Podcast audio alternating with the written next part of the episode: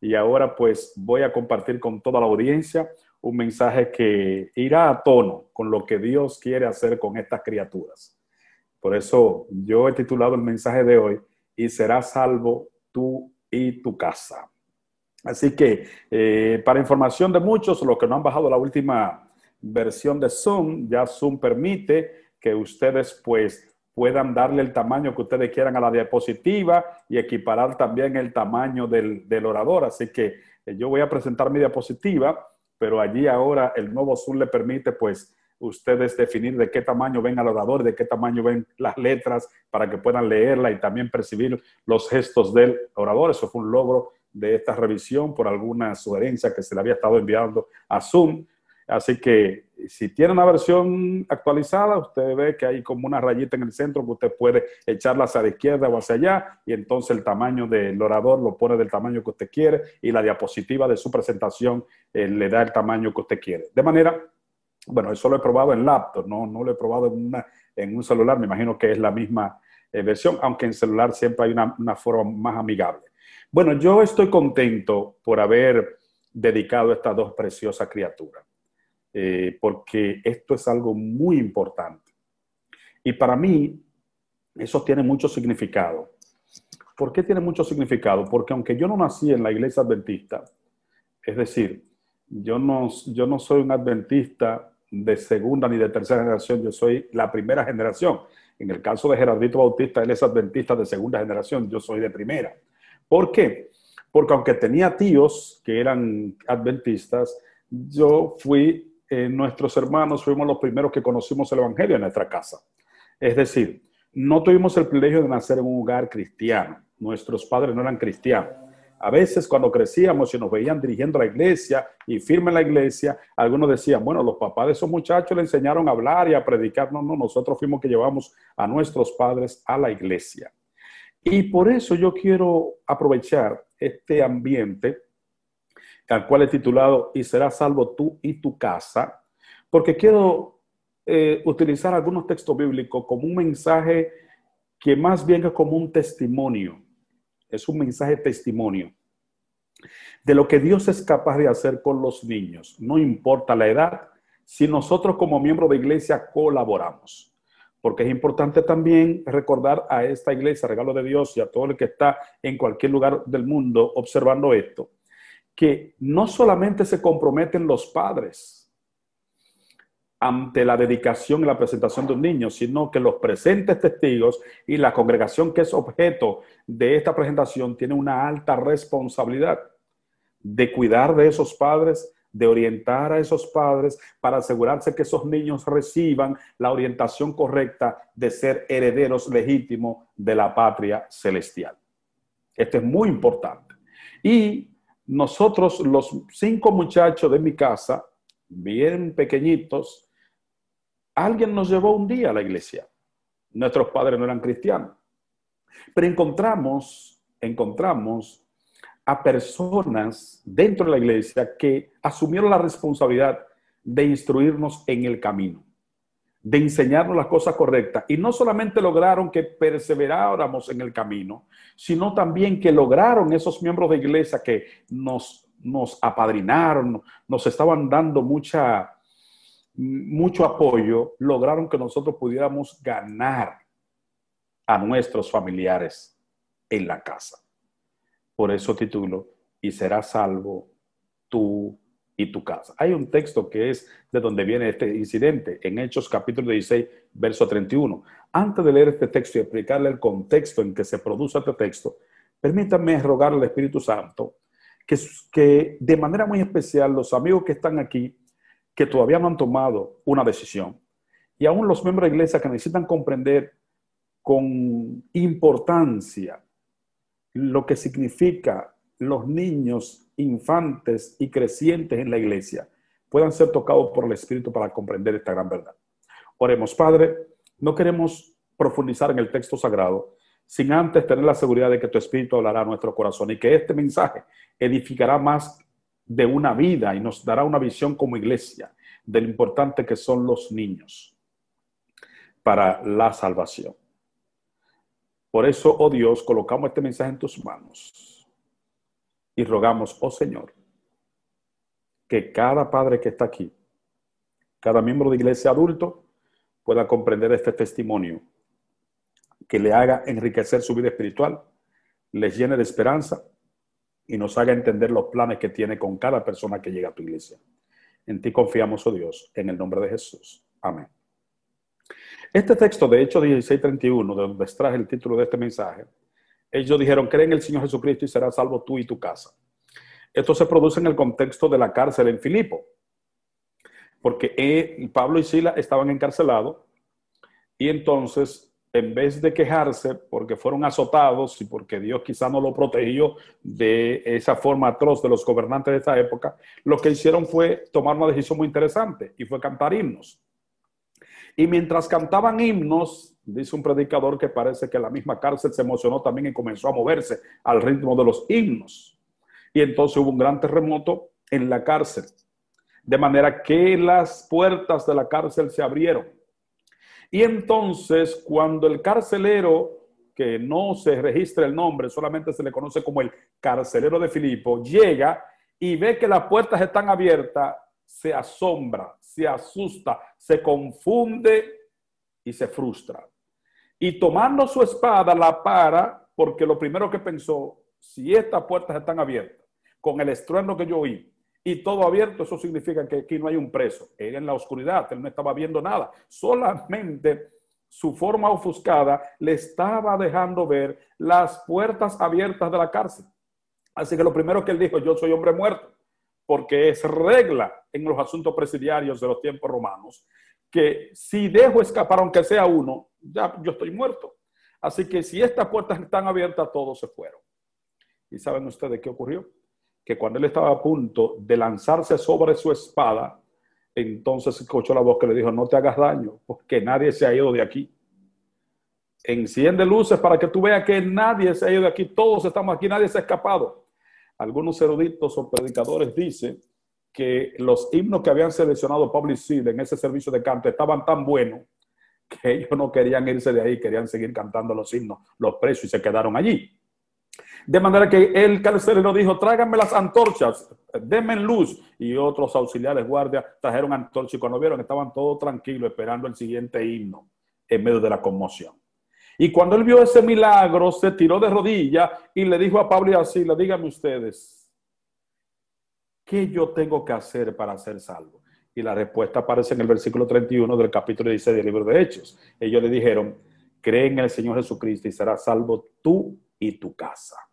Siempre me llamó la atención en mi adolescencia cuando leí este versículo, esa promesa que está incluida. No sé si alguno le ha prestado atención a esta promesa que aparece en Hechos 16:31. Yo me la tomé a pecho esa promesa, porque que la creía así mismo como la dice. Cree en el Señor Jesucristo y serás salvo tú y tu casa también. Eso me impresionó en mi mente infantil de 1, 11, 12 años cuando leí eso, aún sin ser bautizado. Y entonces esa expresión está sonando en el corazón de algunos que están aquí, que están esperando esa promesa. Creen en el Señor Jesucristo y serás salvo tú y tu casa. Atención, este texto no está diciendo que con Dios conectando uno conectan 100. No, no, no. Este texto está diciendo que si tú crees en el Señor Jesucristo, tú estás invitando la presencia del Espíritu Santo a tu casa.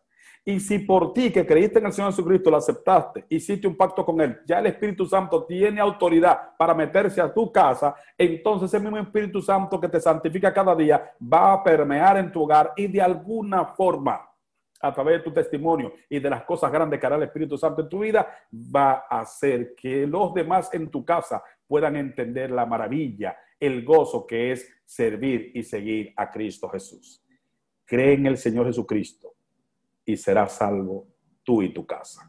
Déjenme decir que aunque estas promesas fueron hechas a personas muy adultas como el carcelero de Filipo, esta promesa se cumple muy bien en los niños también. Porque Dios ha hecho posible que a través de los niños muchas casas se salven. Por eso el faraón le quiso hacer una jugada a Moisés. Cuando él vio que las plagas no paraban, que era una tras otra, y ya viendo que le había dicho muchas cosas a Moisés, se inventó una que era un truco, era una jugada, como decimos en buen dominicano. Y llama a Moisés y le dice, mira Moisés, está bien.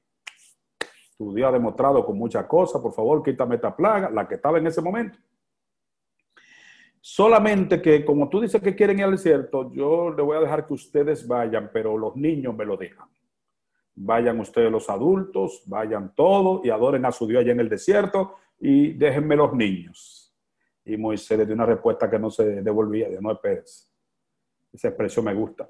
Los niños irán con nosotros. Faraón sabía, Faraón sabía que la esperanza maravillosa de toda una generación y de un testimonio con gran, con gran alcance son los niños. Y aunque a veces nosotros como adultos queremos medir a los niños con la vara de nuestros años maduros, y a veces no entendemos las cosas lindas que Dios hace a través de ellos, ya vimos en esta dedicación de niños cuán importantes son los niños para Jesús. Y la iglesia debe comprender no solamente esos niños infantes, sino niños adolescentes de 9, de 10, de 11, de 12, que están llegando a la iglesia y que necesitamos prestarle atención, porque a ellos se les está haciendo la promesa, creen en el Señor Jesucristo y será salvo tú y tu casa. Yo le decía al principio que este es un mensaje de testimonio.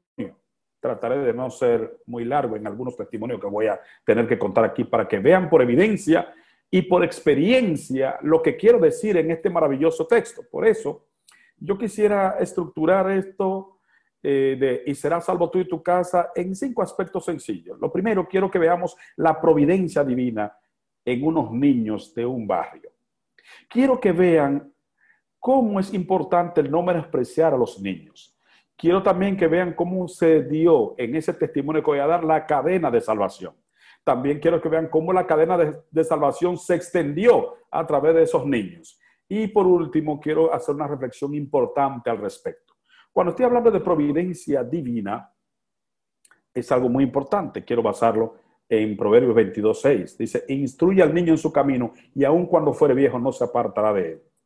Era a principios de los años 70, cuando una madre eh, con un hogar infuncional, porque mi papá estaba y a veces no estaba, mi padre tenía dos hogares, eran propios de aquellos tiempos, y entonces ella tenía que salir a trabajar con cinco muchachos pequeños, los cinco niños pequeños. El mayor apenas tenía unos 12 o 13 años, que era mi hermano Juan Bautista, Juan Eulogio Bautista, y los otros éramos muy pequeños. Pero ella necesitaba trabajar para sustentar a esos muchachos en ese barrio.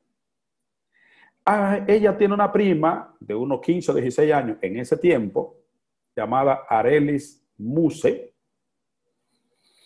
ella le dijo, si tú quieres, yo te cuido los niños mientras tú trabajas. Y que esa jovencita, en aquel tiempo, de unos 15 o 16 años, llegó a esa casa a cuidarle los cinco muchachos a mi mamá para que ella pudiera trabajar y hacer cosas para sustentarnos.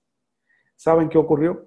Que esa Arelis Muse era adventista y nos cantaba muchos coritos de la iglesia y nos hacía historia de la Biblia.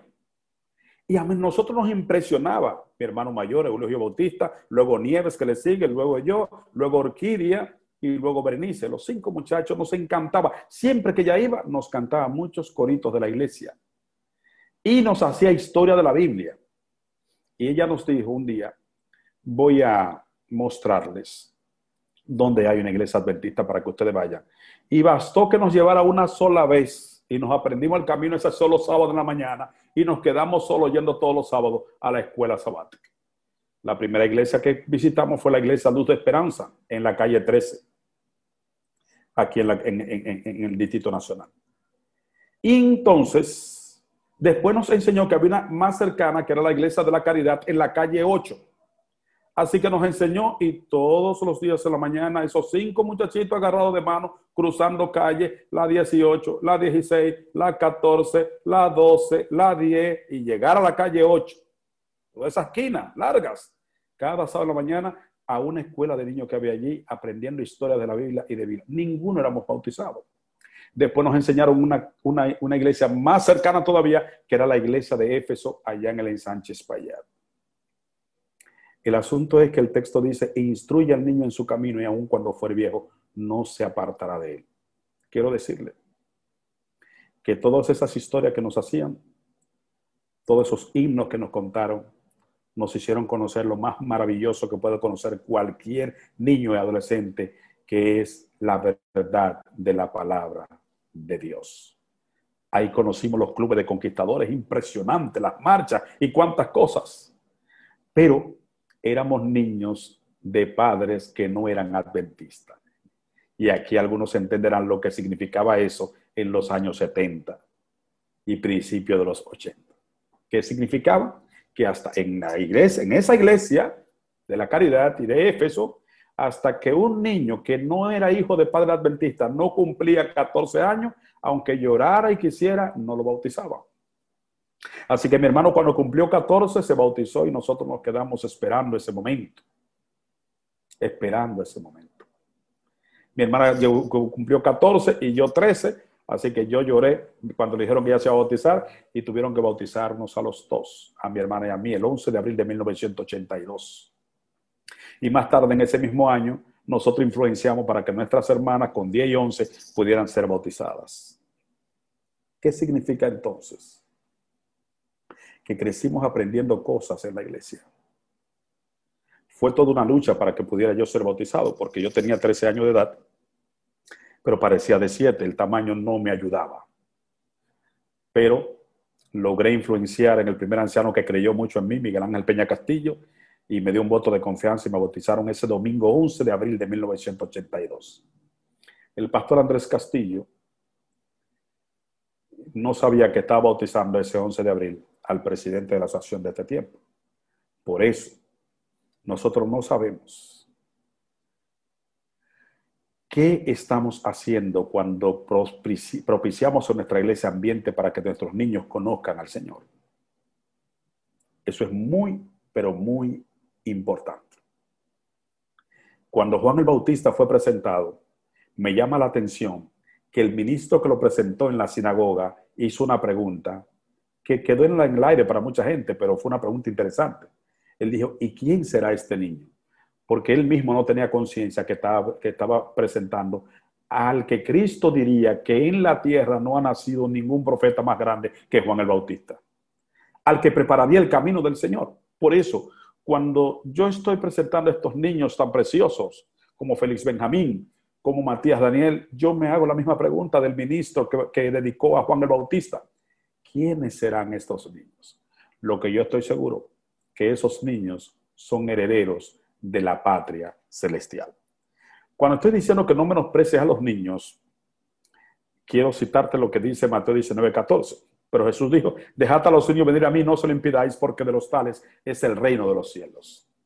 Yo recuerdo que cuando mi hermana cumplió 14, que entonces según el principio de esa iglesia ya podía irse donde los padres a pedirle permiso porque tenía cierta edad, y le sacaron el permiso a ella, pero yo tenía tres y yo quería ser bautizado, hubo mucha oposición. Pero el primer anciano fue y sacó el permiso. Los padres de nosotros que no querían saber nada de iglesia, menos, ellos no se oponían. Eran gente que creían en Dios y todos no se oponían, pero tampoco eran militantes. Ellos dieron el permiso y dijeron, bueno, ustedes saben, ellos van a la iglesia, pero ustedes saben si ellos están preparados, nos dieron el permiso el sábado en la mañana se acostumbraba a presentar a los candidatos al bautismo. Y presentaron a mi hermano y otras personas adultas que se iban a bautizar. Y me presentaron a mí, que aunque tenía ya 13, parecía de 7. Y quizás ustedes han escuchado el incidente que se dio esa mañana. Que hubo dos personas que opinaron, porque en ese tiempo se ponía la gente a opinar sobre si sí o si no para bautizar a la persona. Cosas que la iglesia fue mejorando después. Y eso se trabaja en otra manera de orientación personal en los hogares de la, de la familia. Pero en ese tiempo decían, ¿cuáles están de acuerdo? Y hay dos opiniones que a mí nunca se me olvidaron. Porque hubo una señora que dijo, ¿para qué van a bautizar a ese muchachito tan chiquito? ¿Para que se salga ahorita? Porque le dije, parecía de siete, pero yo tenía 13 años. Para que se salga en cualquier momento. Y entonces otro levantó la mano y dijo, bueno, yo le doy tres meses a ese para que se salga. Dudaron de la perseverancia de algún niño de 13 años que su padre no era dentista. Saben ustedes, a mí me adolió esas expresiones porque, no porque lo dijeron ni quien lo dijo, lo que me dolió era que ya estaban casi por tumbar mi bautismo y yo mi sueño era ser bautizado en la iglesia adventista. Pero el primer anciano se puso al lado mío y me puso la mano en el hombro me dijo, no te preocupes que te vamos a bautizar. y lograron bautizarme al día siguiente, domingo 11 de abril de 1982. ¿Saben ustedes? Atención, mucha atención. La señora que dijo que para qué iban a bautizar a ese muchacho para que se salga ahorita, su servidor mientras crecía en esa iglesia la vi salirse de la iglesia. Y cosa extraordinaria, cuando ella volvió a la iglesia, fue en la primera conferencia que yo di, cuando ya yo era primer anciano de esa iglesia, con la edad de 22 años. El que dijo, le doy tres meses a ese muchacho para que se salga ahorita, tiene, saben ustedes, tiene 38 años y más meses contando esos tres meses, porque de eso hace ya 38 años. Y el Señor ha demostrado que no es la carrera de los valientes ni de los fuertes la paz, mas de los fieles en Cristo es el eterno solaz. Por lo tanto, dejen a los niños venir a mí, no se lo impida, porque de ellos es el reino de los cielos. Por lo tanto, instruyan al niño en su camino, que aun cuando fuere viejo no se apartará de ella. Por lo tanto, díganle a esas criaturas y a los niños adolescentes que ustedes tienen ahí que están eh, eh, educando y formando, creen en el Señor Jesucristo, Jesucristo y será salvo tú y tu casa, pero nunca lo menospreciemos porque hay un Dios maravilloso que obra a través de esas criaturas. No esperan a que los muchachos tengan 16, 15, no, no, no. Es en edades tiernas cuando ellos comienzan a decir, yo quiero mi Cristo, yo quiero bautizarme cuando debemos hacerlo. Por eso a Gerardo Bautista yo lo bauticé desde los, nueve años y no lo bauticé a los ocho porque yo dije cuando él lo pida. Y a los nueve lo pidió, a ese tiempo fue bautizado. Y hoy lo tengo conectado con el compromiso con Cristo. A veces algunos padres quieren verlos maduros, pero es que los medimos con la vara de nuestros años maduros y queremos que tengan los años y la madurez y la tranquilidad que nosotros exhibimos y la, y la reverencia que tenemos en la iglesia. Pero cuando un niño pide bautismo y ya tiene un poquito de conciencia entre el bien y el mal, es el momento de prestar atención porque algo el Espíritu de Dios está haciendo en el corazón de ellos. Ahora, noten ustedes, miren cómo ocurrió la cadena, porque hay una cadena linda, según Hechos 16:31. Ellos dijeron, creen en el Señor Jesucristo y será salvo tú y tu casa. ¿Cómo es que será esa cadena de que será salvo tú y tu casa? Insisto, no es que con Dios conectando uno conectan 100, es que la influencia del Espíritu Santo llega a la casa y algo tiene que ocurrir. ¿Qué pasó? Que no pasaron más de tres años. Ya desde 1982 hasta el 1985, nosotros logramos que mi mamá se bautizara. Tanto hablar de eso en la casa y tanto llevarla a la iglesia de visita que logramos que ella decidiera hacer un pacto con Cristo, pero mi papá y ella no eran casados. Así que nosotros logramos convencer a mi papá para que se casara con mi mamá para que ella pudiera bautizarse. Y en el año 1985 se bautizó mi mamá. Así que ya iba uno de la casa. Así que va la cadena, ¿eh? Los cinco muchachos, solo. Y yo sé que estoy, estoy hablando y a algunos padres le da un poquito de cosa en el corazón porque dice, oye, y yo quisiera que todos mis hijos estén en la iglesia. Y yo y a veces me da brega llevar los muchachos a la casa. A nosotros no despertamos los a la mañana ya a la iglesia. Tempranito ya estábamos listos con la ropita que pudiéramos tener para estar en esa iglesia. Solo esos cinco muchachos cruzando calles para ir a una iglesia sin que un padre ni una mamá le diga, ve a la iglesia. Eso es una obra del Espíritu Santo. El Señor estaba haciendo una obra. Así que a los tres años, en el año 1985, mi mamá se bautizó. Y entonces más tarde, en el año 92, cuando presenté por primera vez la serie Justificación por la Fe solo en Jesús, una serie basada en las 95 tesis de Morris Bending, yo invité a mi papá y le dije, papá, yo quiero que usted vaya a la iglesia que voy a dar una conferencia. Dice, ¿cómo? ¿Que tú vas a dar una conferencia? Era un muchacho de apenas 20 años, 21, 22 años sí voy a dar una conferencia. Dice, ¿cómo va a ser eso? Porque se entendía que eso eran evangelistas que venían de fuera y cuántas cosas, unos evangelistas que eran pastores. Y su servidor preparó una conferencia en mi iglesia local de Éfeso. La dimos al aire libre en la calle. Sacamos un permiso de entrar por policía y cerramos dos esquinas de calle y todos los bancos hacia afuera. La gente sacó la silla de su casa y fue una campaña multitudinaria. Mi papá fue a esa campaña. Mi papá era alcohólico pero no cualquier alcohólico, un alcohólico que bebía todos los días literalmente. Así que ese domingo él fue y le gustó el mensaje y no bebió ese día. El martes se presentó en la campaña sin beber y ya tenía hasta el viernes sin tomar. Y todo el mundo asombrado, mi papá yendo día tras día una conferencia. El viernes en la noche eh, se dio una juma tremenda y no fue a la conferencia. Pero el Espíritu de Dios, ¿saben lo que hizo? Que al otro día le mostró un sueño y se despertó como a las 5 de la mañana y fue a mi cama y dice, mira Gerardo, apúntame para el próximo bautismo porque Dios me mostró por qué yo no he podido tomar la decisión de liberarme del vicio de cuántas cosas. Y comenzó a decirme como si fuera que le grabaron de memoria todo un dictado que Dios le dijo, es que tú estás esperando cambiarte tú y tú crees que el vicio lo vas a vencer tú. Entrégate a, mí primero y yo te voy a dar victoria. Recuerda lo que dijo tu hijo, que la vida no se transforma primero para ir a Cristo, sino que vamos a Cristo tal y como estamos y Él transforma nuestra vida. Y cuando yo escuchaba a mi padre a las 5 de la mañana repitiéndome ese sueño con esa elocuencia, yo dije, no, pero eso, eso fue un toque, eso fue una revelación del Espíritu Santo. Así que la siguiente noche, cuando termine de predicar, reúno la junta, le pido al pastor que vaya, pastor, venga, que mi papá se quiere bautizar. Oiga, qué cosa. Un hombre que estaba, un hombre que estaba borracho el día anterior. Yo le estoy diciendo que lo preparemos para bautizar el próximo sábado. Todo el mundo me preguntó, ¿y tú crees que debemos hacer eso? Bueno, yo creo que el Espíritu de Dios lo tocó y él está dispuesto a hacerlo. Entonces alguien sacó un argumento que pensó que era fuerte para que él no fuera bautizado. Y el argumento que salió fue, no, a él hay que darle todo el estudio bíblico, enseñarle toda la doctrina para poderlo bautizar. Entonces yo le dije, yo le respondí la que no se vuelve, pues mire, si con los años que yo tengo aquí, que ya son 10, desde el 82 hasta ahora el 92, si con los años que yo tengo aquí, a mi papá, para bautizarlo, hay que enseñarle qué es el sábado, qué es lo que no se come, qué es la cosa. Entonces, que hay que borrar de esta iglesia es a mí, porque yo no he hecho mi función en mi casa. Entonces, mi papá se sabe todo eso. Porque aunque él no milita, pero en mi casa saben lo que es el sábado, saben lo que es esto, saben lo que es aquello, y conocen que la salvación en Cristo. Señores, logramos bautizar a mi papá. Y mi papá se bautizó y jamás tomó y es un anciano de iglesia, es un predicador fino, y ahí está, cree en el Señor Jesucristo y serás salvo tú y tu casa. Mi abuela, que siempre decía, cuando le preguntábamos, ¿cuándo usted se va a bautizar? Siempre ella decía, cuando tu papá se bautice. Esa era una forma de decir nunca. Porque pensar que mi papá, un alcohólico, un día se bautizara, eso era una cosa grande. Así que la respuesta de ella siempre era, Doña Bray, ¿cuándo usted se va a bautizar? Cuando tu papá se bautice. Eso es una forma de evadir diciendo nunca. Sin embargo, señores, cuando ella vio que mi papá se bautizó, yo le pregunté, doña, ¿y cuándo es el asunto? Y dice, no te preocupes, que ya eso viene. Y en ese mismo año, en, octubre, bauticé a mi abuela y ahí se completó la casa. Cree en el Señor Jesucristo y serás salvo tú y tu casa.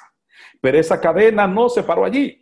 La cadena de salvación se ha extendido porque Dios lo que está diciendo a cualquier persona que está aquí, a alguien que está tratando de ver cómo salvar a sus familiares, lo que Dios le está diciendo a alguien en este momento, que cuando conoció la verdad tiene ahora un deseo como que todo el mundo se salve, porque yo sé lo que significa eso. Cuando tú conoces una verdad tan linda como esta, que es en Cristo, tú ahora quieres que tu papá, que tu hermano, que tu primo, tú quieres que todos conozcan eso. Y entonces te entra una ansiedad, Señor, ayúdame a enseñarle, ayúdame a darle testimonio, que puedan comprender esta verdad, que tú pronto, que tú eres salvación. Nos entra esa ansiedad. Pero quiero decirte, cree en el Señor Jesucristo y serás salvo tú y tu casa. Da ejemplo, ora, testifica que Dios te va a dar la victoria. Y no solamente en tu casa, sino que la cadena se va a extender.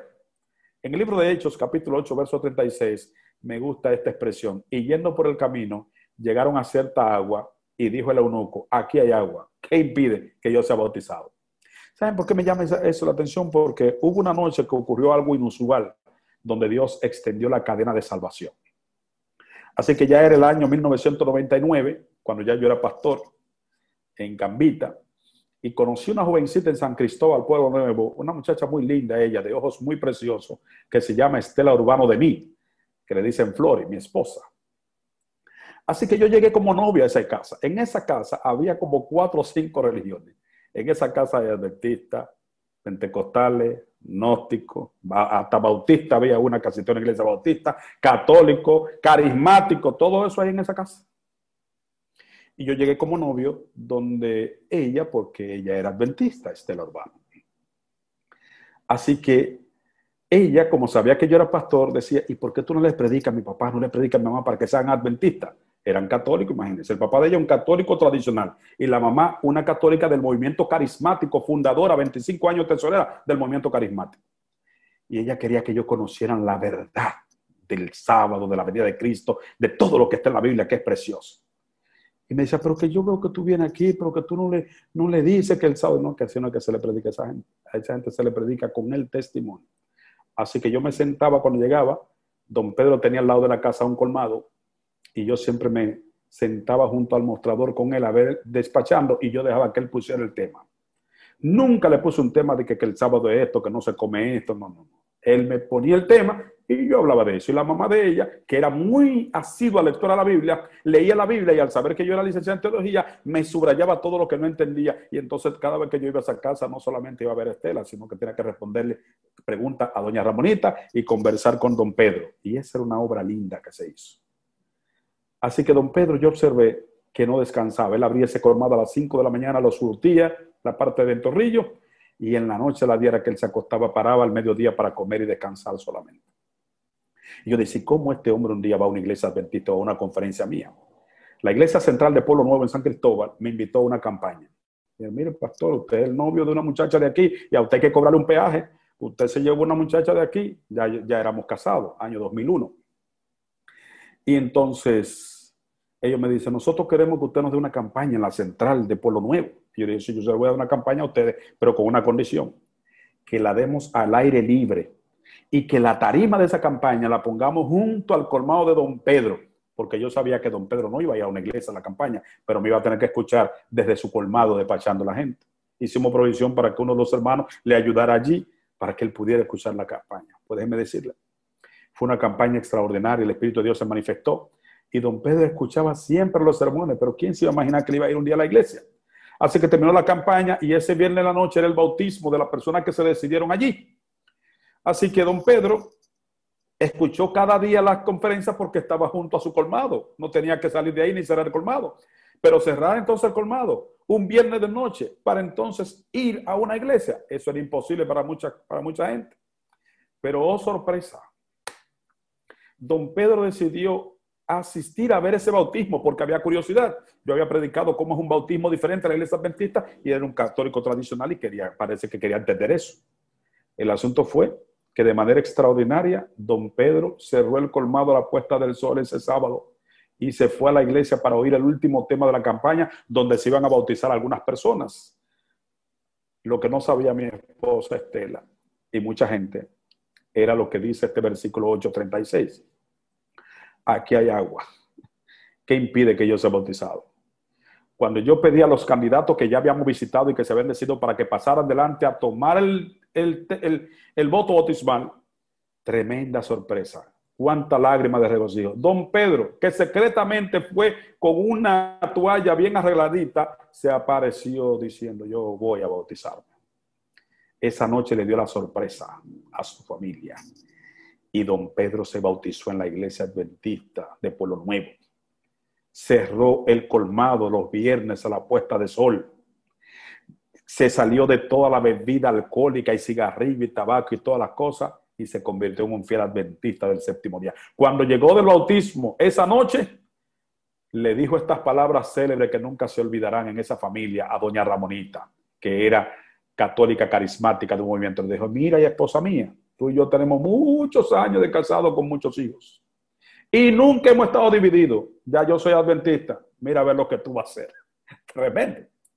Así que trabajamos a doña Ramonita y en ese mes de marzo del 2021 el pastor Bullón vino al Estadio Olímpico y hubo bautismo extraordinario. Yo no sabía que ella estaba buscándome en medio de la multitud para que en alguna de las muchas piscinas que se colocaron en el Estadio Olímpico yo la bautizara a ella. Así que ya buscándolo no me encontró porque yo estaba bautizando gente, coordinando eventos con la asociación de ese evento de Bullón en el 2021, en el, en el, en el 2001, perdón, ahí en el Centro Olímpico.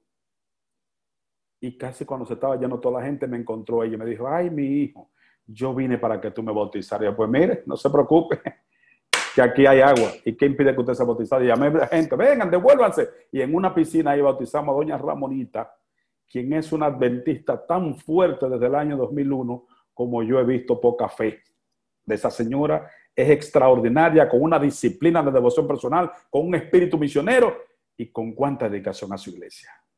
Aquí hay agua. ¿Qué impide que yo sea bautizado? La cadena de salvación se extendió. La promesa es linda, cree en el Señor Jesucristo y serás salvo tú y tu casa. ¿Cuál es la reflexión importante que quiero hacer? a los amigos que están aquí en esta hora. No solamente a los miembros de iglesia, sino a amigos que el Espíritu de Dios de manera providencial los ha conectado quizá con el pretexto de apoyar a algún familiar porque su niño va a ser dedicado en la iglesia. Algún pretexto usó Dios para conectarte ahora con este mensaje. O posiblemente este mensaje de alguna forma te ha llegado este link, en alguna forma en que esto ha de transmitirse de manera diferida.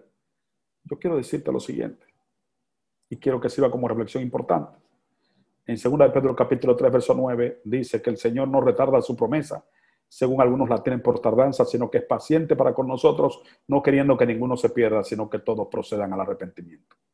La razón por la que Cristo no ha venido, amigo que me escucha, es porque está esperando que antes tú le aceptes para vida eterna.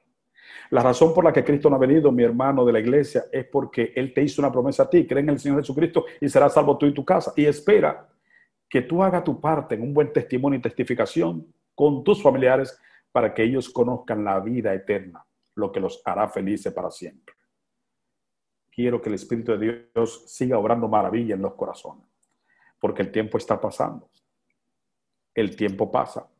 Hoy es el día de aceptar y consagrarnos a Jesús y permitir que Él obre maravilla en nuestra vida. El tiempo está pasando, pero Dios ha hecho una promesa Cree en el Señor Jesucristo y serás salvo tú y tu casa. El tiempo está pasando. Y si has pensado que Cristo ha tardado demasiado para venir, porque hace tiempo que se dice que viene y que nunca viene, recuérdate de este lindo texto. El Señor no retarda su promesa, según algunos se la tienen por tardanza, sino que es paciente para con nosotros, no queriendo que ninguno se pierda, sino que antes todos procedan al arrepentimiento. La razón por la que Cristo no vino ayer, la razón por la que Cristo no vino la semana pasada, la razón por la que Cristo no vino el año pasado es porque todavía tiene tanto amor para salvar la gente que no quiere que tú te pierdas, sino que antes tú procedas al arrepentimiento. Así que el tiempo está pasando. Hoy es el día de aceptar y de consagrar tu vida a Jesús. Porque todos viajando en la vida vamos. Y el tren del tiempo nos lleva lejos. Fue ayer apenas que comenzamos y algunos ya nos sentimos viejos. No estamos nunca en el mismo punto en este vasto sideral espacio y aunque parezca extraño asunto, vamos deprisa más que despacio pero tampoco es el momento mismo que en el tiempo viviendo estamos, porque todo se hunde en el voraz abismo, pero somos nosotros los que pasamos y las cosas cambian constantemente, nada es igual de hoy a mañana. Es más, en otro tiempo hubo otra gente que hoy es tan solo una sombra vana. Un día muchos a la tumba irán porque somos polvo, que al polvo vamos, y los tesoros que hoy tenemos serán recuerdos que atrás dejamos. Sin embargo, habrá victoria porque nuestro Dios es inmortal y el cuerpo muerto vestirá de gloria en la mañana dulce y triunfal, y todo el que acepta a Cristo gozará de vida eterna. Hoy es el día. Cree en el Señor Jesucristo y serás salvo, tú y tu casa. Dios bendiga a cada persona. Voy a finalizar con una oración.